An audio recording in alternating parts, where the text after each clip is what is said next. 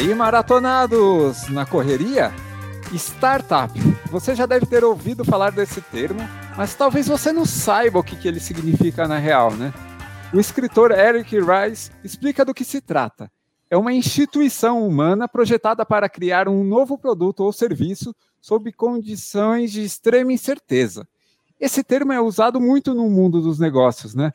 Mas a gente pode dizer que um corredor amador é uma startup que serve a si mesmo, porque geralmente ele começa a correr justamente em condições de extrema incerteza da própria vida. E a vida dele melhora bastante com a chegada da corrida. A gente pode dizer que a gente é assim também. Comigo foi assim, com o Rafael foi assim. Será que com o nosso entrevistado também foi assim? Recebemos agora no Maratonado Podcast um empreendedor de mão cheia, Rodrigo Dantas, fundador da startup Vindi, que recentemente foi vendida para a Local Web, é uma gigante brasileira da hospedagem. Seja bem-vindo, Rodrigo. Fala, pessoal. Pô, que legal estar com vocês aqui. Rafa, Andrei. Prazer convidar com esse convite veio inusitado. É, cara, estou à disposição de vocês aí. Isso é legal. Rodrigo, primeira coisa que eu quero entender e quero saber de você é o seguinte: é, o André acabou de anunciar que você é, fez um negócio aí de vender uma empresa a sua, a Vindi, para a local web. Eu imagino que tenha sido uma negociação difícil, mas que no final a, a, as cifras devem ser muito grandes. Você tem que idade para estar tá fazendo negócios milionários já? Cara, eu tô com 40 anos, acabei de completar 40 Nossa, anos. Assim. É mas, com essa carinha, mas com essa carinha de 20. eu sempre comecei cedo, em tudo, cara. Minha vida sempre começou cedo, mas Tô com, esse, com essa idade de 40, mas me sinto com 32, vai, vamos fazer uma brincadeira aqui. que legal. É Bom, eu vou, eu vou aproveitar e falar a minha idade para você, e aí você pode fazer também os elogios, dizer que eu tenho menos e tal, mas eu, eu acho que eu tô bem. Eu tô com quase, eu completo 50 no mês que vem. Pô, tá ótimo, cara. Tá ainda, mais, ainda mais, né, Andrei? Quem segue o Rafa no, no, no, Instagram sabe, pô, o cara tá bem demais, né, meu? Tá, ó, obrigado, ó, ó. obrigado, cara, obrigado. Tá cara, tá fazendo poses, várias poses no Instagram. Então, assim, é, você você tem essa empresa Vindi, é, você conta um pouco como que, que essa, qual é o segmento de mercado, quando que ela foi fundada, e depois eu também quero entender um pouco como funcionam essas negociações entre grandes players do mercado. Legal. A Vini completou, vai completar oito anos, né? A gente lançou ela em 2013. É, por incrível que pareça, 2013 é, é muito tempo. Oito anos em tecnologia é muito tempo, né? Já não é mais uma, uma, uma empresa que a gente chama de criança, virou uma adolescente, né? É, em tecnologia as coisas mudam muito rápido, né?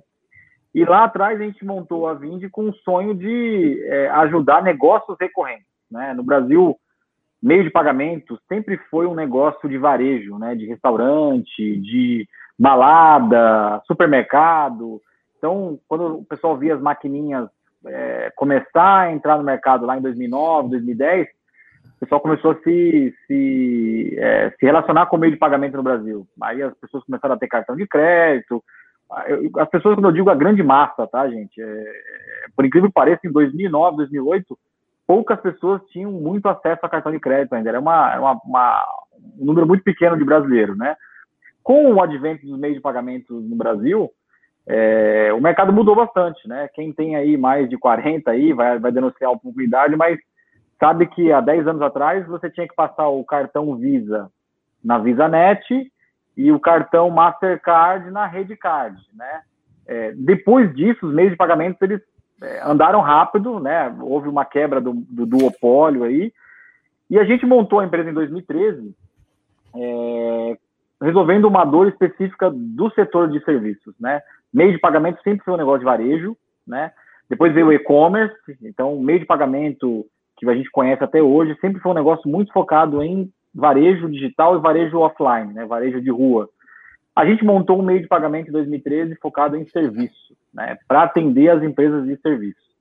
O que, que, a gente descobriu lá atrás? Que as empresas de serviço, a maioria delas, né, 90% delas, tinham assinatura, plano ou mensalidade no meio, no, no modo de vender. Né? E aí eu vou, é, se eu fizer uma pergunta para vocês aqui, quantas, quantas coisas vocês assinam ou vocês pagam recorrente por mês? Vocês têm ideia, não? Ah, hoje em dia, bastante. Netflix, Spotify, uh, ah, RD Station, Uh, enfim, diversos serviços eu tenho com pagamento recorrente. Smart legal, Fit... você ter, legal você falado isso, Rafa, porque você citou coisas que normalmente são muito associadas à assinatura. Eu pago uma assinatura, né? A, a, a gente entende aqui na, na Vind, e sempre foi uma, uma bandeira muito forte para a gente, que recorrência vai muito além de uma assinatura. Né? Então, você paga condomínio, paga aluguel, paga é, é, seguro de vida, plano de saúde, escola, é, um streaming de vídeo, um streaming de música. É, cara, você tem uma série de coisas que vão. Conta de luz, conta de água, telefone, TV a cabo. Quando você coloca isso no seu orçamento, você vê que 70%, 80% do seu orçamento está em serviço. E serviço é mensalidade, plano, assinatura. A gente montou essa empresa em 2013 para suprir essa necessidade dessas empresas de cobrar esses serviços. Então, quando a gente começou lá, é, para um Netflix entrar no Brasil, ele tinha que se conectar com uma, um meio de pagamento tradicional, um meio de pagamento usual lá. Então, ele tinha que entender que o aquilo que foi construído para o varejo encaixava no negócio dele. Então, a Vind nasceu para atender as empresas de serviço, mais especificamente é, as empresas recorrentes, que é 70% da nossa riqueza, né? 70% do PIB brasileiro é, são empresas de serviço. Então, uma jornada que vocês conhecem bem, né? Montamos uma empresa, criamos do zero, é, fiz acordos com engenheiros de software. Então é, é uma jornada que.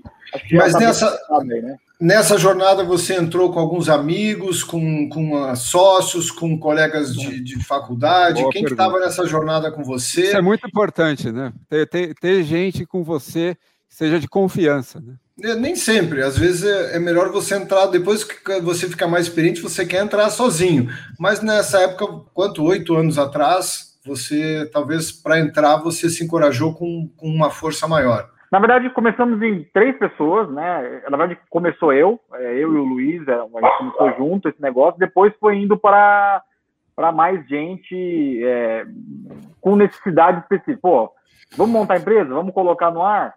O que, que a gente precisa? Pô, precisamos do engenheiro de software. Cara, precisamos atrás do engenheiro de software. Então, o que a gente fez no começo foi um investimento com pouco capital e depois foi indo com, com conforme a, carruagem aí. A gente sempre teve uma, um modelo muito azeitado de custo.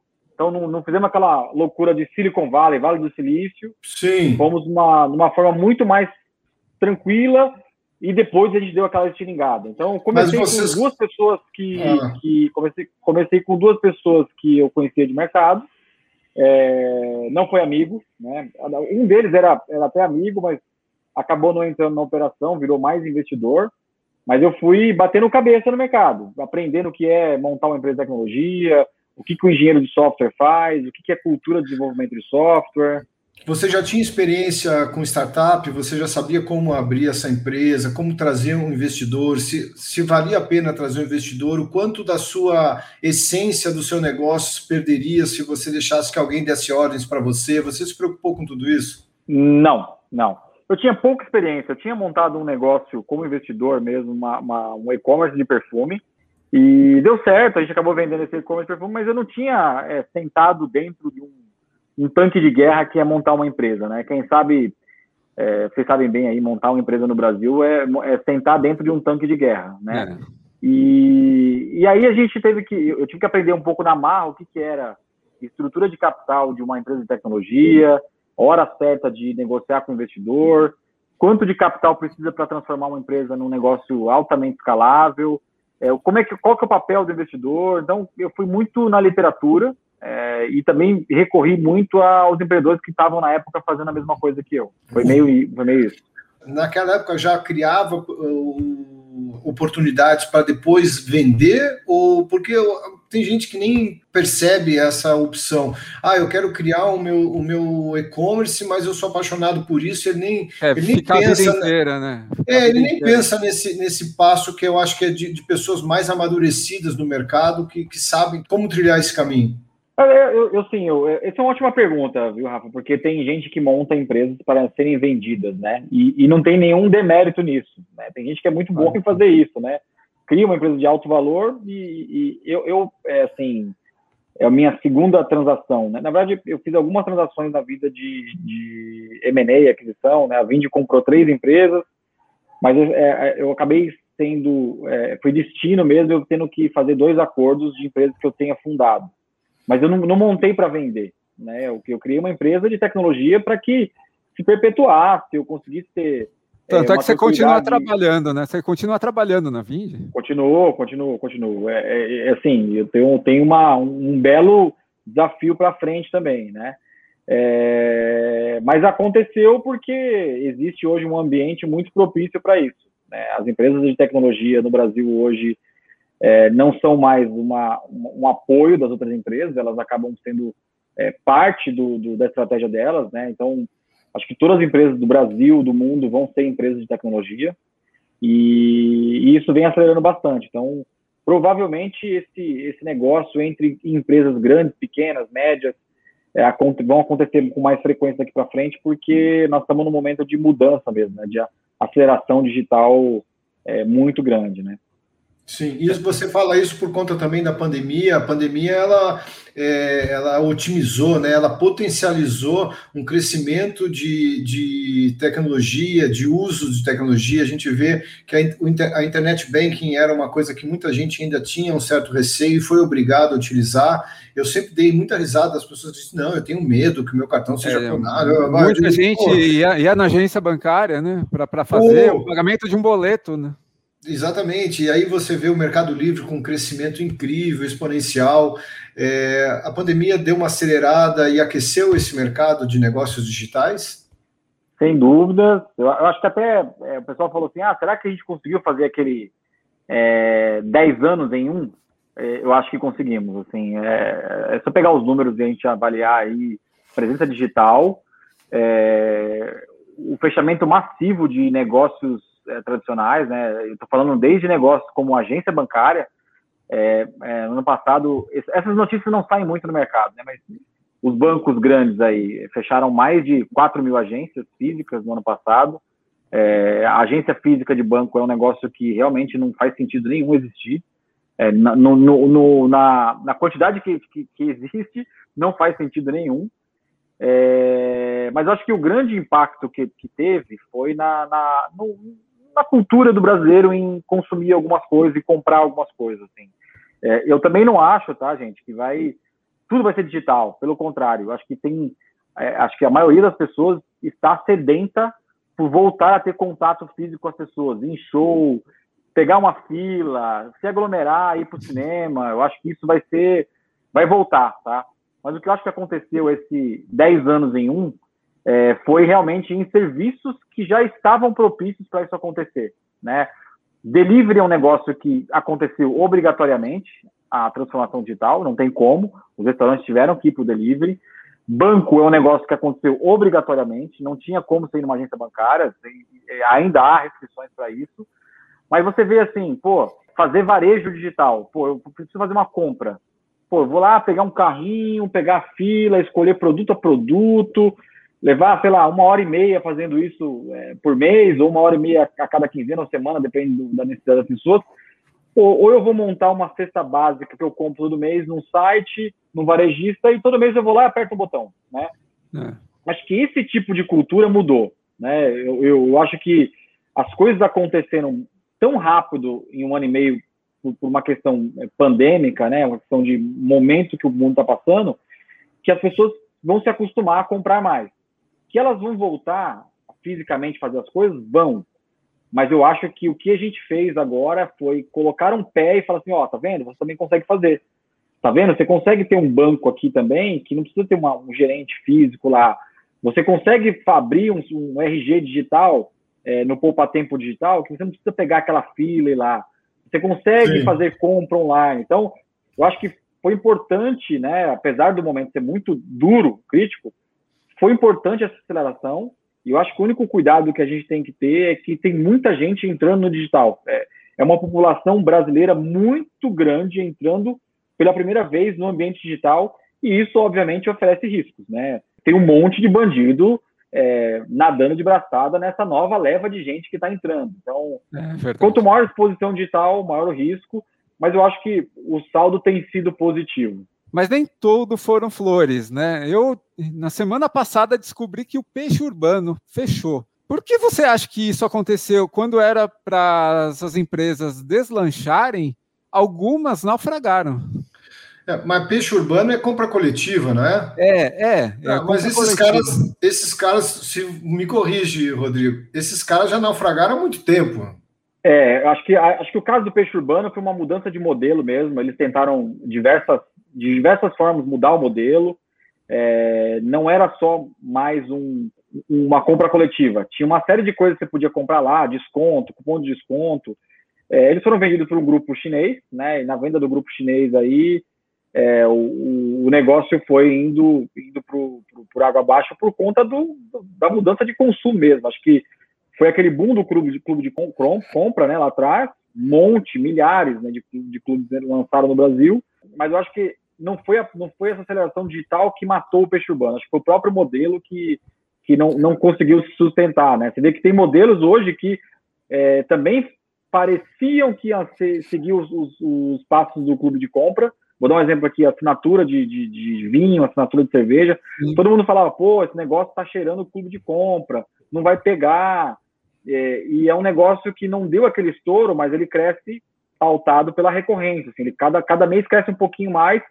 E se você pegar hoje, acho que o volume de vinho que é vendido na internet hoje no Brasil, é, a maior parte dele é assinatura de vinho. É, o, volume de cerveja que é vendido na internet, uma grande parte é assinatura de cerveja. Então, tem alguns produtos que você vê que é, a questão do, da mudança não foi o peixe urbano ter morrido por conta da aceleração digital, acho que mais é modelo, sabe?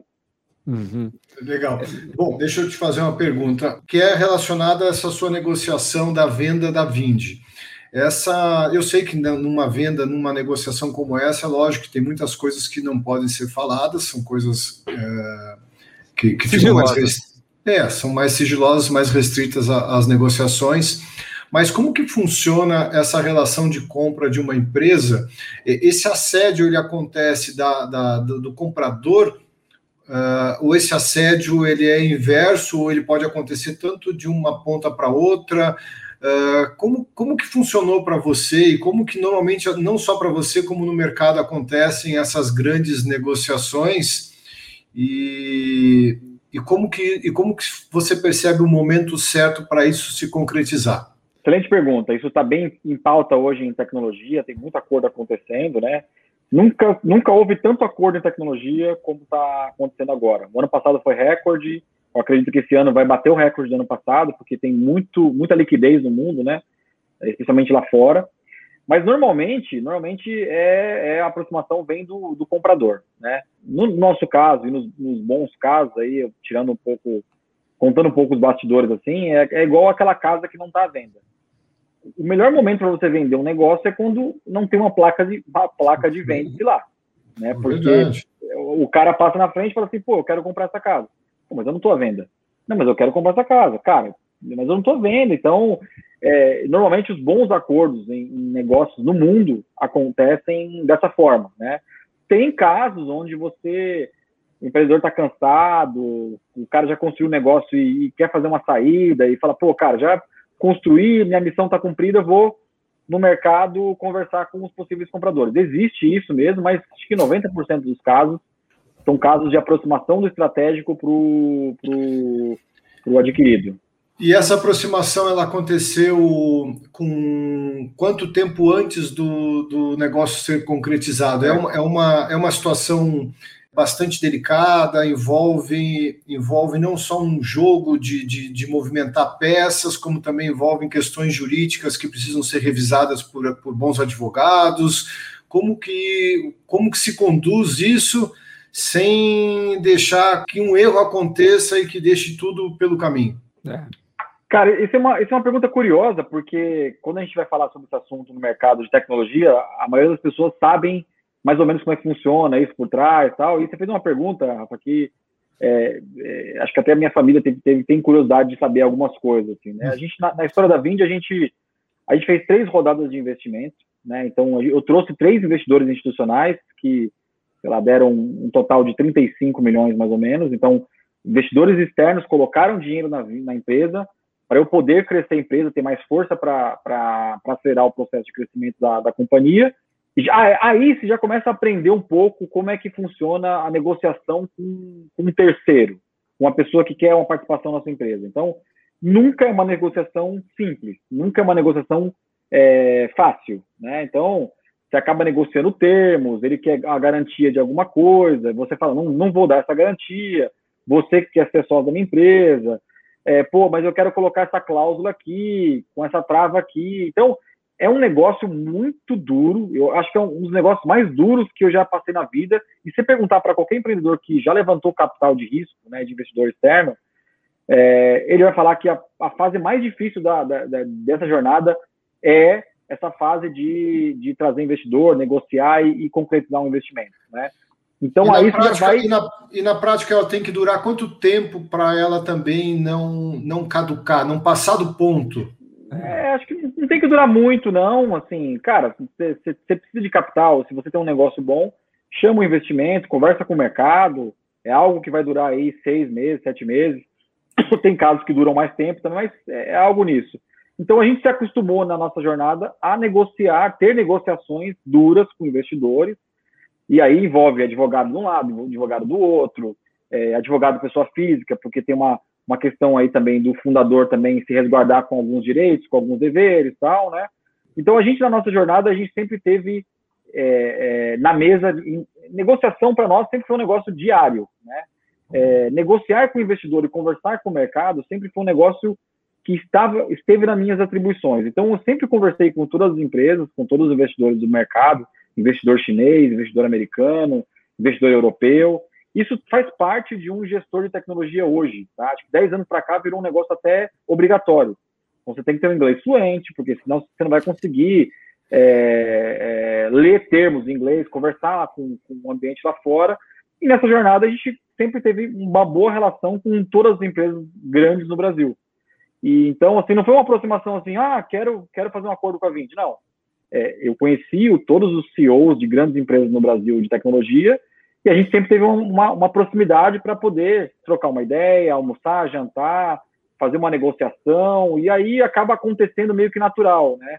Não é, é do nada, empresa... né? Você, você não, não, parte de desconhecido para um cara comprado por essas. Não, não, não, não. É, é, é uma jornada, é uma jornada até de longo prazo, assim, assim. É, a, a, gente fez um acordo com a Local Web, mas, gente, eu conversei com a Local Web pela primeira vez em 2015. Né? Então, houve tentativas aí de, de, de aproximação mais estratégica do parte deles.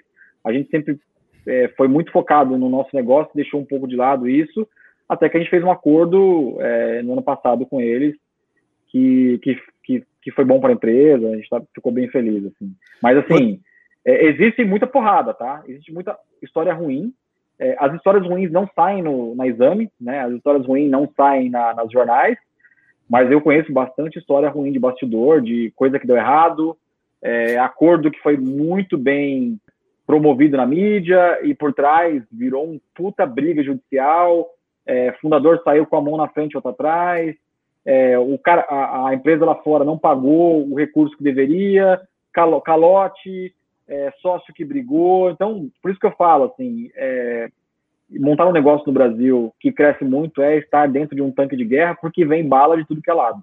É, e não é, é... só isso, e não é só isso, né, Rodrigo? Se você é, pensar, né, qualquer negócio que envolva muito dinheiro, é, mexe muito com a cabeça das pessoas, né? Então, assim, você está de frente, mas você tem várias pessoas que estão ao lado de você já pensando, porra, tem que sobrar alguma coisa. Sempre alguém pensando, tem que sobrar alguma coisa aí para mim, tem que dar um jeito, é a minha oportunidade. Eu acho que deve ser difícil também a sua posição de saber se resguardar muito para lidar com, com pessoas que, no fundo, não, não, não, não, não deveriam estar muito perto, muito próxima de você e que ficam se aproximando por, por, por mero interesse, interesses financeiros. Tem muito também o estilo de vida que você leva. Sim, cara, rede social é um negócio complicado. Cara, que eu sou, eu sou, minha família é humilde, bem humilde, né? Então, meu estilo de vida sempre foi muito simples também. Nunca tive é, riqueza para ostentar, tal. Então, as pessoas se, se, se aproximam dessa forma, elas estão olhando talvez uma realidade que não, que não condiz, né? É. Então, aproveitando uma pergunta, ainda referindo ao tema anterior, que o nome investidor anjo parece ser bonito, assim, né? Um investidor anjo. Mas, eh, para quem não sabe, o investidor quer o lucro, né? não é pra, por causa da causa que ele está fazendo, ele vai perder dinheiro, mas ele faz pela causa.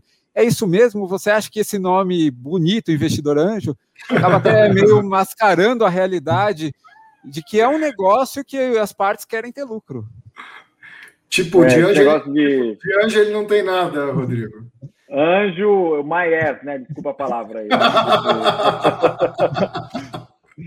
Não, assim, ó, é uma, uma, uma provocação boa que você fez, André, sabe por quê? Porque é, o Brasil ainda está engatinhando nesse negócio de investimento é, de, de, capital de risco, né? Os Estados Unidos começou é, nos anos 70, né, no Vale do Silício, começava como? Pô, tinha dois garotos. É, a, a, história é bonita, tá? Vou contar a história bonita, depois eu vou fazer uma frase com a história ruim. História bonita, dois garotos numa garagem resolveram montar a Microsoft. Aí encontraram um vizinho do lado, muito rico, que falou, cara, se vocês colocarem no de pé esse microprocessador aí, eu coloco um dinheiro e banco a, a fabricação dos 100 primeiros microprocessadores, né? Cara, deu muito certo. Isso no Vale do Silício deu muito certo. Deu, não foi dezenas de vezes que deu certo, deu, foi centenas, milhares de vezes, né? A Apple foi fundada numa participação parecida, Microsoft, Intel, todas elas tiveram algum alguém, algum maluco colocou dinheiro na ideia de algumas duas pessoas que estavam lá, né? Isso foi feito em escala nos Estados Unidos, em escala.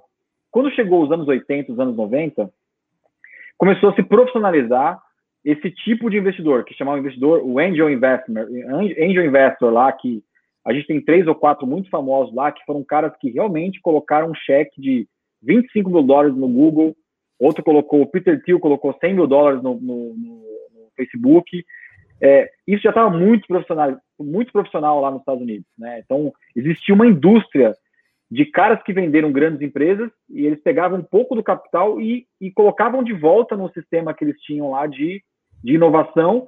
E, cara, isso fomentava a indústria, cresciam grandes empresas, nasciam grandes ideias, consolidavam grandes teses, e aí vinha a indústria de, de capital aberto, os IPOs, eles listavam as empresas na bolsa, e o retorno do capital era, era colocado no bolso dos investidores anjos. Né? No Brasil, isso, isso veio muito através do, de um grupo chamado Anjos do Brasil, é, acho que 2012, 2013, e agora começou a entrar na, na, na, na, esfera brasileira aqui aquele jeito profissional de fazer investimento anjo. Né? Então, os primeiros investidores anjos do Brasil, é, desculpa a palavra, mas eram muito ruins, muito ruins, porque eram caras que só queriam mesmo lucro foda-se a tese, ele, pegava e colocava um pouco de dinheiro nessas startups brasileiras e tomava um equity de 20%, 30%, e, e isso criou uma anomalia é, é, evidente no mercado de coisas que não davam certo. Então, é, foi varrido essa tese, então, até 2014 você via algumas coisas acontecer isso, 2016 para cá, você, você, a gente tem uma tese muito bem fundamentada no Brasil, de investimento anjo, que é basicamente o seguinte, cara, investimento anjo para dar, dar certo é, é, é, o primeiro cheque da, da, da, startup, então o cara tem uma ideia, lançou uma plataforma de um software de recrutamento de seleção de profissionais. Pô, o cara vai lá, um engenheiro de software fez com um cara de negócio, os dois começam juntos, monta o um escritório, cara, é, puta, quem pode ajudar a gente? Aí o cara vai lá na, na TOTUS, e tem um, um ex-diretor da TOTS que sabe muito bem software de recrutamento de, de, de, seleção. O cara fala, pô, esse cara pode ser meu investidor. Aí o cara vai lá e coloca 25 mil dentro dessa empresa e fala, não, eu quero 2% dessa empresa por 20, eu vou te colocar 25 mil eu vou te ajudar a, a, jornada aí. Pô, aí tem um cara que tem um, um, um clube de benefício, aí vou dar um, vou dar um exemplo clá, clássico aqui, tá? Tem um cara que começou como uma rede de academia, uma rede de, de cadastro de academias, o cara começou lá como academias.com.br, depois mudou o nome para Gimpass. Aí o cara falou assim, pô, eu preciso de investidor anjo. Aí o cara vai lá e descobre no meio do caminho dele os fundadores do Buscapé que tinham acabado de vender a empresa. Então os caras falaram, pô, eu vou ser seu investidor anjo, porque eu conheço da internet e tal. E, e, isso é uma história verídica, eles foram os primeiros investidores anjos da, da Gimpass. Então, assim, hoje no Brasil, o investidor anjo, bom investidor anjo, ele normalmente é um cara ou do mercado que conhece muito a vertical dessa startup, ou ele é um empreendedor que ainda está empreendendo ou já fez uma saída, já vendeu empresa e tem capital intelectual e financeiro para poder ajudar, né? No meu caso específico, a minha tese como investidor anjo, eu fiz 14 investimentos anjo, né? Três deles são foram muito acertados, muito acertados, estão muito, indo muito bem. E os outros ainda estão tentando validar a tese, estão tentando acontecer alguma coisa. Mas no meu caso, é, foi basicamente uma, é, uma, um investimento em conhecimento, porque é, nunca fui um cara muito capitalizado para sair distribuindo cheque de 20, 30 mil, mas para mim fez muito sentido, porque eu aprendo muito com essas startups. Então, a minha tese é, cara, é óbvio que eu quero ter um retorno, Claro que eu quero ter um retorno.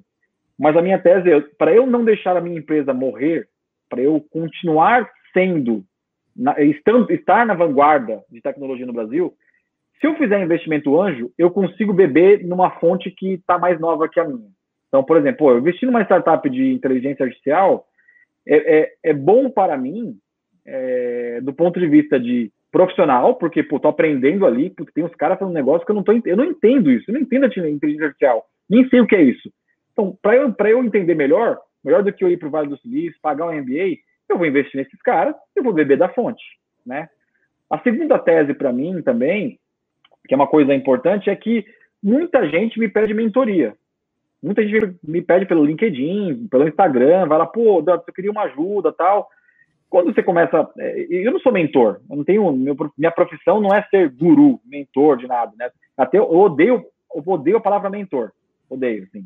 É. Então, assim, para eu é, poder tentar encaixar um pouco esses, esses, pedidos de ajuda, eu falo, cara, vamos fazer o seguinte, gosto do seu negócio, você está indo bem e tal, em vez de você ficar me pedindo ajuda, vamos formalizar isso, cara, eu quero investir na sua empresa.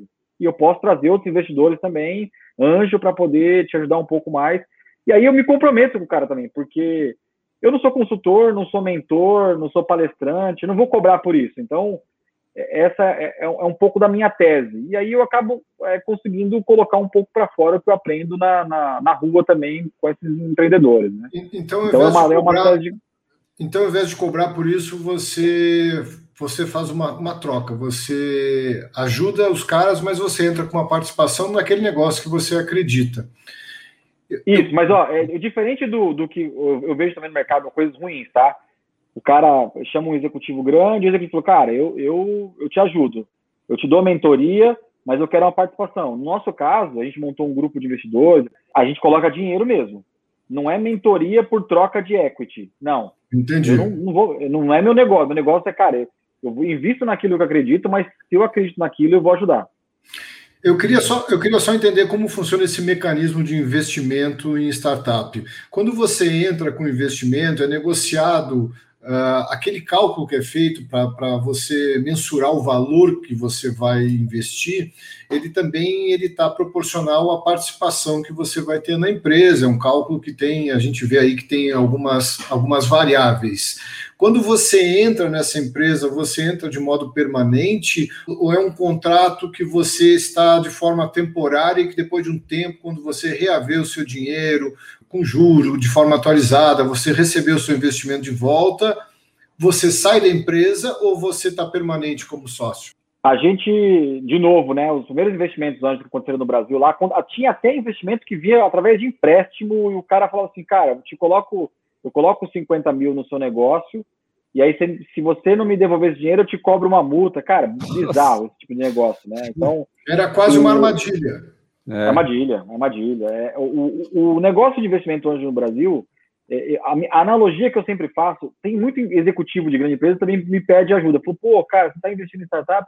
Estou com uma dúvida aqui. Eu falo, eu falo sempre o seguinte, gente, você vai, você vai dar um carro zero na, na mão desse empreendedor e você vai passar o carro para o nome dele. Você não vai ver mais dinheiro. Esquece. Dê, dê esse dinheiro como perdido, porque você ficar contando isso, cara, como retorno ou algo que você quer ver daqui, porque os instrumentos de investimento anjo, que é um que a gente chama de é um mútuo conversível, você não tem direito de nada. Você vai ficar enquanto a startup der certo.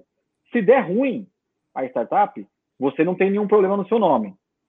Se der muito, muito bom o negócio, foi um negócio espetacular, vai, vai fazer rodadas e rodadas, vai para IPO, vai entrar na bolsa de valores, cara, ficou rico, amigo. Parabéns. É uma em, em 100 mil, né, de casos. É, e, e, assim, cara, pode dar ruim até do jeito de, putz, no meio do caminho o empreendedor fala assim, cara, desculpa, não quero mais trabalhar, é, esse investimento que a gente fez aqui, é, obrigado, tal, e fecha a empresa e acabou. Então, assim, é, é dar, dar o investimento e tentar ajudar o cara também a, a não bater quem, cabeça tal, mas é... Quem, quem que desistiu, no, no, no, seu exemplo, quem que desistiu no meio do caminho, o investidor ou, ou, o pessoal da startup? Não, a startup. A startup, se você, quando você faz um investimento anjo, é, você corre o exclusivo risco do, do, cara não querer mais e fala assim, cara, não deu certo, estamos gastando muito dinheiro. É, cara, eu, dinheiro... Eu, eu, tenho, eu tenho um exemplo, uns amigos meus, eu não vou dar o nome, obviamente, mas o cara era sócio da empresa, simplesmente ele disse assim: ah, não quero mais trabalhar, só quero meus lucros. E eles brigaram e acabou a empresa. É, no, no caso de investimento anjo, a relação é diferente, porque o, o, próprio nome já diz, investidor anjo. Ele é um investidor, ele não é dono da empresa. Dono Sim. da empresa são os fundadores, cara. O próprio instrumento do investimento anjo hoje resguarda os dois lados, direitos e deveres. Então, qual que é o dever de um investidor anjo? Zero. Cara, o seu dever é não atrapalhar o fundador. Tá, mas só, só, só para entender, vamos supor que então o investidor vai entrar com um investimento de 100 mil reais. Esses 100 mil reais vão ser pagos de forma parcelada, esses 100 mil reais vão ser colocados na conta da empresa e aquilo que vai, e, e de uma só vez, e esse valor vai ser definido com regras da forma como é, esse tem o destino está, certo. É, não é para o cara comprar um carro, né? É, a, a forma como esse dinheiro será é. utilizado e ao mesmo tempo de que forma isso será devolvido ao investidor e aquela pergunta que eu te fiz antes, o investidor ele, ele fica permanentemente tendo participação na empresa ou ele chega uma hora que, que no próprio contrato ele tem a saída dele? Boa, boa. É assim, é, de novo, o destino do dinheiro, não, não existe um instrumento que fala assim, ó, me dá esse investimento anjo, vamos assinar o contrato e o destino vai ser crescer a empresa. Cara, não. O objeto da empresa é aquele e tal, então você faz um contrato de mútuo. Bom, bons investimentos, boas empresas, não se discute nem isso, tá? É, o negócio que está crescendo, o negócio que é, que é promissor demais no início, cara, é, eu preciso colocar dinheiro naquela empresa. Cara, quem aqui não gostaria de colocar dinheiro na, na local web, no começo do negócio? Quem não gostaria de colocar dinheiro na Melius, no Nubank? Todo mundo gostaria porque sabe que o negócio cresceu, né? Então, não existe esse juízo de valor assim, putz, é, se você não usar o dinheiro por, pelo objeto que é a empresa, você tem que me pagar uma multa. Esquece, você deu o carro zero e passou para o nome do cara e fala, cara, confio em você. Então você tem que partir do pressuposto que é um fundador bom, que é um cara que você confia, né? E aí, nessa jornada, você tem duas janelas importantes para você retornar um investimento, né? A primeira janela, se o negócio crescer de verdade e for um negócio promissor e o fundador é um puta cara de execução mesmo, que negócio é, cresce, né? Provavelmente vai vir uma primeira janela que é novos investidores entrando, investidores institucionais, fundos de investimento vão olhar para aquele negócio e falar assim, cara, vocês estão crescendo para caramba, vocês têm cara aqui que, que vai liderar esse mercado, eu quero colocar um capital maior, quero colocar 100 milhões, né? É, essa é uma janela que provavelmente os investidores anjos podem podem ser convidados a sair. Aí o fundo vai falar assim, cara, posso fazer uma proposta para os anjos? Já ou vende a parte vamos fazer dele. uma né? limpeza, vamos fazer uma limpeza aqui nesse nesse tesouro de capital e vamos comprar os anjos. Pô, os caras ajudaram você nesse período, mas daqui para frente não vão conseguir ajudar mais. Agora é um negócio de fundo, negócio de executivo, tal. Essa é a primeira janela. E tem janelas que vão até o final numa venda de uma empresa ou numa abertura de capital. Né? Eu, eu conheço investidores anjos que investiram em 2012 tiveram oportunidade de sair com muito dinheiro na, numa janela é, intermediária e estão indo para o IPO. O cara, o cara apostou fichas nesse negócio, né? E essa, saída, e essa saída antecipada do anjo para o sócio, o sócio da empresa recebe um investimento institucional e percebem que aquela é uma oportunidade também deles trilharem um novo caminho. Ô, anjo, tudo bem, vamos pegar a sua parte, não causa, um, não pode causar um mal-estar, uma visão meio. Ou ele entende que faz parte do, do jogo. O bom investidor anjo sabe que faz parte, porque normalmente esse, essas rodadas intermediárias de investimento, elas, elas são meio travadas, o valuation, a avaliação da empresa é meio travada. Então o, o anjo vai olhar e falar, pô, peraí, coloquei 20, 30 mil aqui e tô tendo a oportunidade de fazer 30 vezes o que eu investi, pô, cara, vou sair, né? Mas você vai sempre ter a opção também, putz, quer continuar? Quer, porque o nosso play aqui, o nosso play é um negócio global, nós vamos para Nasdaq e tal, né? Vai muito do acordo, né? Por isso que você tem que escolher bons investidores antes, porque o cara tem que te ajudar em todos os momentos. Inclusive na hora que ele fala assim, puta, eu quero que você saia. Você não pode atrapalhar o cara, entendeu? Mas essa ajuda do investidor, quando ele entra com dinheiro, qual o preço que os donos da empresa. Eu li uns anos atrás um, um, um, o livro da história da, da, Google, né? desde a fundação, quando eles conversavam e ficavam se desafiando no dormitório da universidade, faz, deixavam os códigos, o computador com os códigos abertos. O livro da, Google é muito interessante, que conta a história uh, desses dois caras que são os fundadores. Quando eles perceberam o monstro que eles tinham criado, chegaram os investidores, e um deles, eu não sei qual dos dois personagens, levantou o dedo e disse assim: qualquer coisa, entrem com qualquer dinheiro, mas jamais vocês vão dizer o que nós vamos fazer da nossa empresa. Como, é, é, Tudo bem, eu posso até ter romantizado um pouco essa história da Google, mas assim, como que na realidade funciona essa mudança de entra com dinheiro, mas eu quero também, eu não quero mais que essa ideia de vocês eu não gosto, muda e tal, e os caras vão se sentindo meio que perdendo a essência do negócio? Pode acontecer? É, isso acontece quando você coloca investidor institucional para dentro. Então, na, no mundo de, de, investimento em tecnologia, é, eles definiram algumas fases de investimento. Então, tem uma série de investimentos. Então, tem o investimento anjo, depois tem o investimento seed, que é o investimento raiz, que aí já, já pode ser anjos com mais capital ou até um fundo menor. O série A, série B, série D, até série F, até o IPO, né? Quando você começa a trazer investidores de porte maior, com mais capital, então vou dar um exemplo aqui, uma Série A hoje no Brasil, ela está girando em torno de 5 milhões de dólares, de 5 Nossa. a 10 milhões de dólares, né? Nós estamos falando aí de algo em torno de, de até 60 milhões de reais. Quando um investidor, um fundo de investimento, vai colocar 60 milhões de reais na sua empresa, ele vai querer direitos. Uhum. Ele vai querer, por exemplo, sentar no, no board. Ele vai querer criar um conselho e nesse conselho ele vai querer ter alguns direitos de veto, direitos de voto.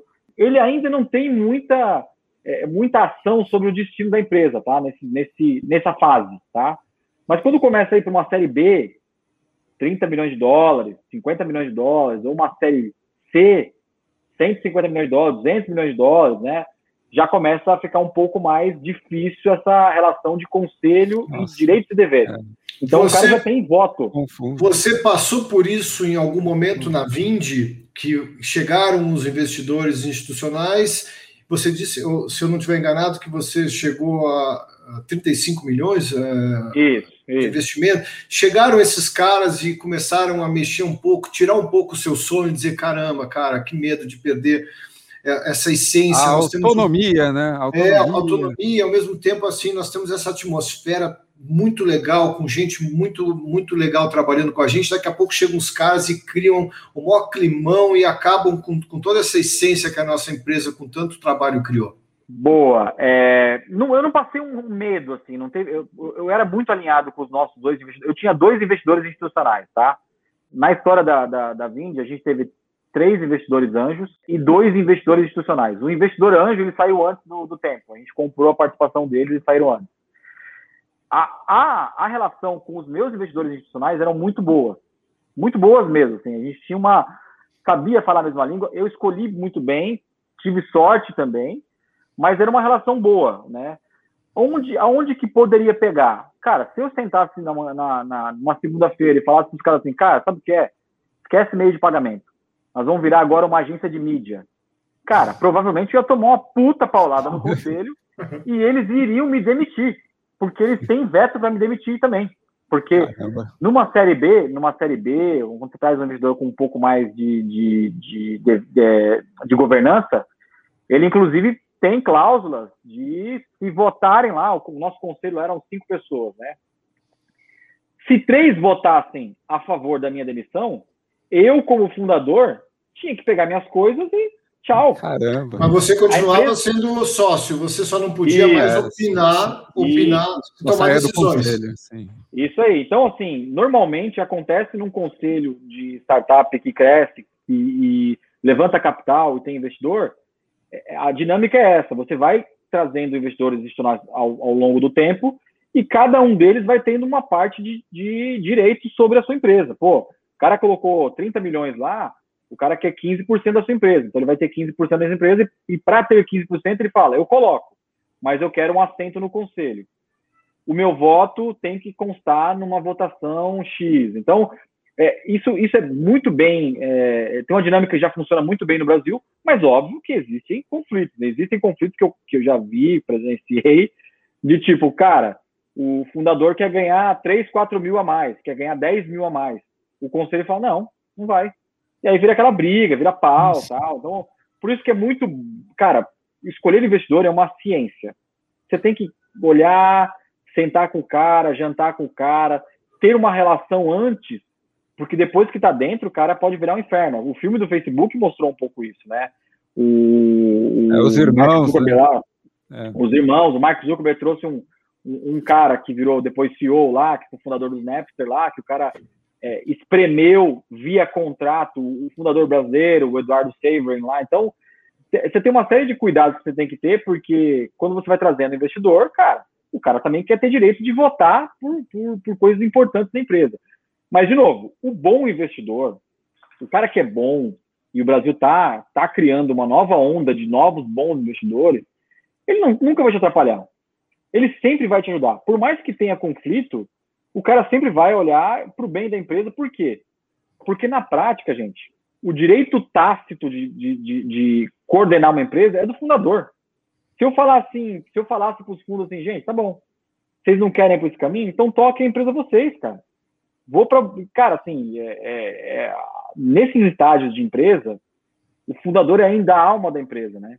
As pessoas estão na empresa por causa do fundador, o fundador é, é, conseguiu trazer muita gente, é, muita gente ainda está lá por conta da, da palavra dele, então ainda tem, mas quando você vai indo para outros níveis, assim, que vira um negócio executivo, é, o fundador acaba sendo é, muito mais executivo do que aquele fundador raiz que tem que motivar as pessoas, etc. Né?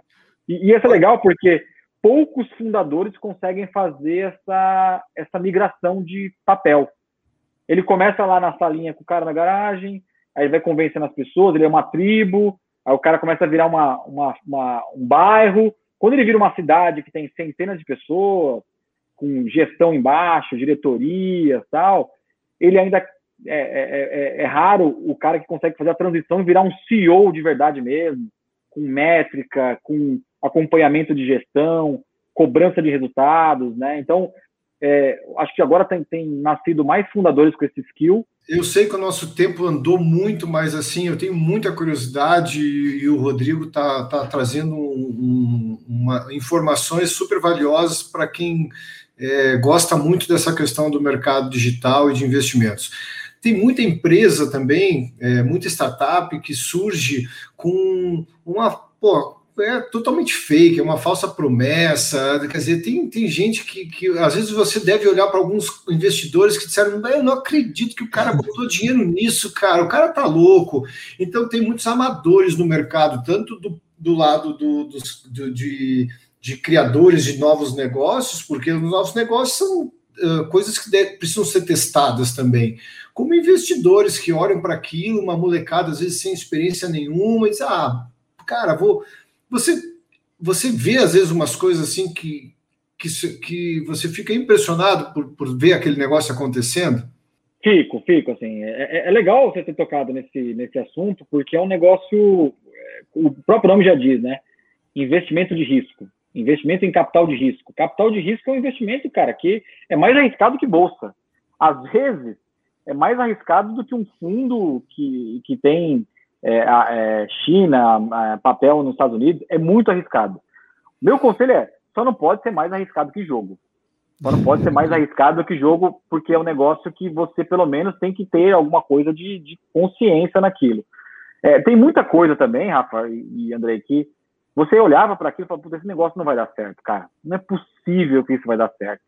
E aí você vê que a própria empresa vai se remodelando e ela vai ajustando o, o caminho dela, né? Vai então, validando, caso, vai validando, pivotando. É, tem muito caso de startup grande hoje, né, empresa de tecnologia grande, que foi se ajustando e não é mais o modelo. A própria Local Web que fez o que fez o acordo com a gente, ela começou como um negócio de hospedagem. A Local Web hoje é, tem plataforma de e-commerce, gestão de rede social, e-mail, hospedagem, software de cobrança. Então, é, é, é muito legal porque você vê que aí que está o um negócio bom do fundador, ele consegue se adaptar, né? Tem um fundo, tem alguns fundos no Brasil que já perderam mais de 100 milhões de reais investido. É, é bastante dinheiro, né? É, é, eu, eu, considero bastante dinheiro, mas se você perguntar para eles hoje, para esses gestores desses fundos, eles acham que é pouco dinheiro. Que estava na margem de é, risco deles. Isso, porque estava na margem de risco deles, né? Então você vê, é, eu estou falando especificamente de um fundo que perdeu mais de 100 milhões, investiu em ideias e execuções que deram errado, mas, cara, levaram três ou quatro empresas para a Bolsa. Né? Então, o retorno que aquelas três deram é, pagou aquelas 150 empresas que eles investiram, né? De novo, é um investimento em capital de risco. Mas o mais importante disso, gente, é, é investimento em gente. Capital de risco, investimento em, em capital de risco, investimento anjo, é investimento em pessoa, né? É você olhar para aquele cara e falar assim, cara, eu, eu, eu acho que esse cara, ele, se der errado o negócio dele, ele vai ter a condição de virar a chave do negócio dele e dar muito certo, né? Acho que o caso mais emblemático possível no Brasil que a gente teve nos últimos, nos últimos dois anos, nos, nos últimos dez anos, é a XP e a Stone. A XP, é, ela começou como uma escola de, de, de cursos de investimento. É uma escola que o cara, os caras começaram a dar aula lá em Porto Alegre, no Rio de Janeiro, para as pessoas aprenderem a investir, né? Quando a General Atlantic investiu na XP, investiu lá atrás, né, quando a XP ainda era pequena, é, os, os sócios lá, o Martin, que é um cara excepcional, ele olhou para o Guilherme Benchimol e falou assim, cara, esse cara tem alguma coisa de diferente. Então eu vou apostar nisso, né? Porque era uma tese completamente é, negada pelo mercado. Essa tese não existia. A tese da XP não, ninguém queria investir, né? E o cara investiu. A Estônia é a mesma coisa. Quando é, o André State colocou a, a, tese da Estônia de pé, cara, como, é, como assim? Você vai brigar com o Cielo, Bradesco, Banco do Brasil, Itaú? É, cara, tá louco? Não tem, não tem condição disso dar certo. E hoje a Estônia vale mais que a Cielo, vale mais que a rede, Caramba. que a Itaú. Então, assim, é, é um investimento em gente. Quando você colocar um dinheiro numa empresa, diferente de você colocar num fundo, diferente de você comprar uma, é, uma, um, sei lá, uma casa e, e, esperar um rendimento daquilo, construir um negócio e tal. Quando você investe em empresas de tecnologia, você está investindo no cara. E aí muitas coisas acontecem, né? Então, eu, eu sempre tomo cuidado com uma coisa, tá? Isso é uma coisa que pouca gente olha. Eu olho os hábitos de quem eu vou investir. Eu olho. Infelizmente é uma coisa chata, mas eu olho o Instagram, por quê? É, é, eu estou dando um exemplo aqui, mas é um exemplo que pouca gente é, gosta de olhar. Assim, pô, a pessoa está investindo num cara que é um cara que, putz, o cara abusa na balada, bebe muito. É o rei do camarote. o cara capota um carro e morre. Cara, não vai dar certo esse investimento.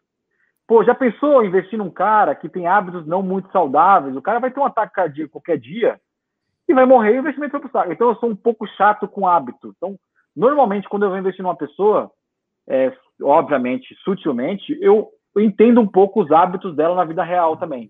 Olha, Rodrigo, o, além do, do, dos, dos, riscos de vida, os riscos de gestão, né? Uma pessoa que tem hábitos Sim, de hábitos que não, não são tão saudáveis, uh, a chance de isso refletir na Tomar forma como ele se relaciona. Não ponderadas, né? Exatamente, a forma como ele se relaciona com as pessoas também. Você sabe que até para comprar um carro, eu gosto de comprar carro sempre seminovo, e, e, eu procuro, quando eu falo com um cara, eu pergunto, me dá o teu perfil aí do Facebook, por favor. Eu já quero saber de cara quem ele é, quais são os hábitos dele.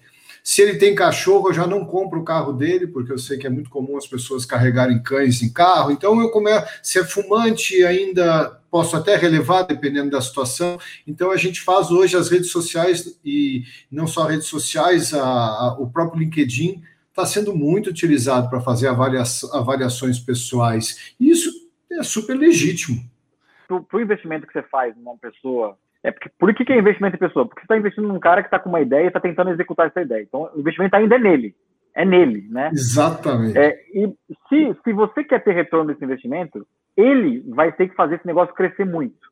Para ele fazer esse negócio crescer muito, ele vai ter que atrair muito talento. E para atrair muito talento, ele tem que ter algo especial. Pelo menos ser bom de gente, ele vai ter que ser. Né?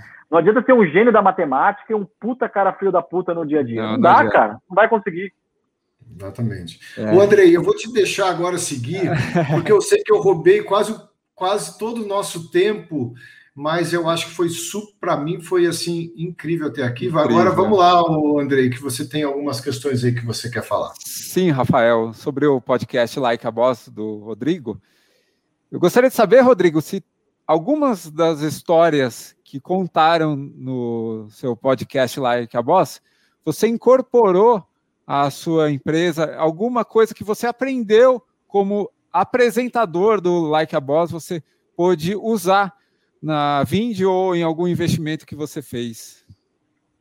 Sim, sim. Assim, o, o Like a Boss ele começou em 2017 é, eu e o Paulo, o Paulo é um amigo pessoal que eu tenho, que acabou virando meu sócio e acabou investindo comigo na maioria das startups que eu investi. Acho que todas que eu investi, ele investiu, né? É, a gente montou esse podcast para conversar com outros empreendedores, é, mas mais do que isso, a gente queria ficar perto de gente que estava fazendo acontecer é, no Brasil, especialmente em tecnologia, né? Então, o Like a Boss a gente montou com dois princípios básicos. Primeiro, eu preciso conversar com gente melhor do que eu e gente que está no nível é, mais acelerado do que eu. E aí eu consigo trazer para dentro de casa na Vind, eu consigo, é, eu, eu, pelo menos eu tento replicar aquilo que eu ouvi, o que, que eu aprendi. E segundo, a gente também trouxe esse, essa ideia do podcast do Like a Boss para poder promover as nossas empresas. Então, lá no Like a Boss, a gente claramente promove a Vind e promove a Lura, que é a empresa do Paulo, é, a gente faz isso muito sutilmente, a gente nem faz jabá lá muito, mas é, é basicamente um canal de aquisição de clientes estratégicos para a gente lá. Descobrimos há três anos que o Like a Boss também é um funil para novos empreendedores que queiram receber investimento anjo, procurar nós dois e falar, pô, vocês investiram na empresa tal, lá no, no site Like a Boss, entra lá likeaboss.com.br, lá no site tem as startups que a gente investiu. Então, isso também tem acontecido agora dos empreendedores procurar a gente e falar, pô, cara, eu vi que você investiu em startup tal, vi que você, você pode ajudar a gente aqui. Então, a gente tem feito também alguns investimentos que vêm através do podcast. Então, acho que a gente conseguiu bem aí. E, e assim, eu e o Paulo, a gente mais se diverte do que do que é, aprende recentemente, porque é muito legal conversar com outras pessoas com as mesmas dores aí, né? E a gente não poderia deixar de falar sobre esporte, né? Afinal, maratonado. Eu sei que você é um cara muito poliesportivo, Rodrigo. Como que o esporte auxilia sua vida e como limpa a sua cabeça? A corrida, por exemplo. Pode, você pode falar sobre isso? É, eu, eu, aqui em casa, tá? vou dar um exemplo de casa aqui. Né? Minha, minha esposa é educadora física, né? então eu tenho uma meio que uma obrigação né, de me mexer, né? É, clara, clara, claramente é a minha maior incentivadora, né? Assim, uma pessoa que estuda bastante e acaba trazendo é, para o meu lado assim essa questão é, não só física, tá mental, né? Mas, mas é, é, essa, essa coisa do esporte tem sido um pouco curioso para mim, porque, cara, assim, eu, eu não vou não vou medir palavras para falar que a corrida me salvou na pandemia. É, aquele, aquele momento da pandemia de março do ano passado até novembro do ano passado, é, eu corri muito, muito, cara. Eu, assim, é, fiz uma meia maratona é, sem querer. Comecei do zero de novo, porque eu tava fazendo academia, parou academia, parou tudo. Falei, cara, só me resta correr de manhã. Né? Então, para não ficar louco o ano passado, o, a, o meu hacking foi correr. Correr, correr e andar muito. Andei muito, fiz muita reunião com com fone na rua tal. Teve um dia que eu fui parar, eu moro aqui na Vila Mariana, fui parar no Bexiga e não tinha percebido que eu tinha andado Nossa. tanto, né? É, então esse, esse, negócio vai além da, é, da questão física. É um, é, para mim tem sido um, até mental, assim, sabe? Eu corro, corro sempre, já fiz prova de, de, de longa distância tal. Estou um pouco enferrujado ultimamente, assim, mas eu, eu ainda corro, corro os meus 5 quilômetros tranquilamente aí, sem, sem muito esforço.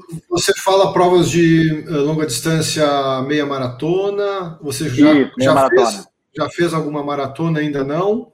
Não, não, meia. Né? E aí eu já corri aquelas coisas malucas assim de, de é, travessia Maresias Bertioga, fiz duas, duas, três vezes a gente fez. Eu gosto um pouco de juntar é, essa questão de grupo também, sabe? É muito legal. Muito, muito legal. legal. Muito bacana. E para encerrar a pergunta final, mas antes da pergunta final, vou apresentar minha camiseta. É da corrida da Bloomberg, de uma milha. Essa daqui que eu disputei foi lá no Parque do Povo, uma equipe com oito atletas, uma equipe da imprensa, mas ali havia, por exemplo, equipes do Santander relacionadas ao mercado financeiro, porque a Bloomberg é relacionada ao mercado financeiro. Foi lá no Parque do Povo, foi muito legal. Foi no fim da tarde de uma quarta-feira e tem a ver, a gente está falando de pagamento, tem a ver com a Bloomberg e essa nossa conversa, de certa forma também. Essa camiseta foi a que eu escolhi para hoje. A pergunta decisiva é, Rodrigo, o que te deixa maratonado? Cara, eu, eu assim, é, eu vou, vou, sair um pouco do esporte, assim, eu, eu tenho procurado conhecer gente, gente interessante, mesmo digital, assim, eu não, não tenho recusado nenhum convite de, pô, você consegue falar comigo cinco minutos via Instagram, LinkedIn, é, eu sempre tenho, tenho conseguido conhecer boas pessoas e isso tem me deixado sempre em maratona. Muito legal. Nossa, que papo, hein? Foi uma ultra maratona, né, Rafael? Essa nossa conversa com o Rodrigo. Obrigado, Rodrigo, pela sua generosidade em explicar uh, temas que são tão importantes hoje para a gente entender como tá, como está funcionando o mercado. Você foi tão claro e, e soube uh, explicar de forma muito fácil para a gente entender. Eu te agradeço por ter uh, ajudado a gente nesse seu tempo aí para explicar sobre como funciona o mercado. Valeu, pessoal. Obrigado pelo convite. Boa sorte no podcast aí e até breve aí.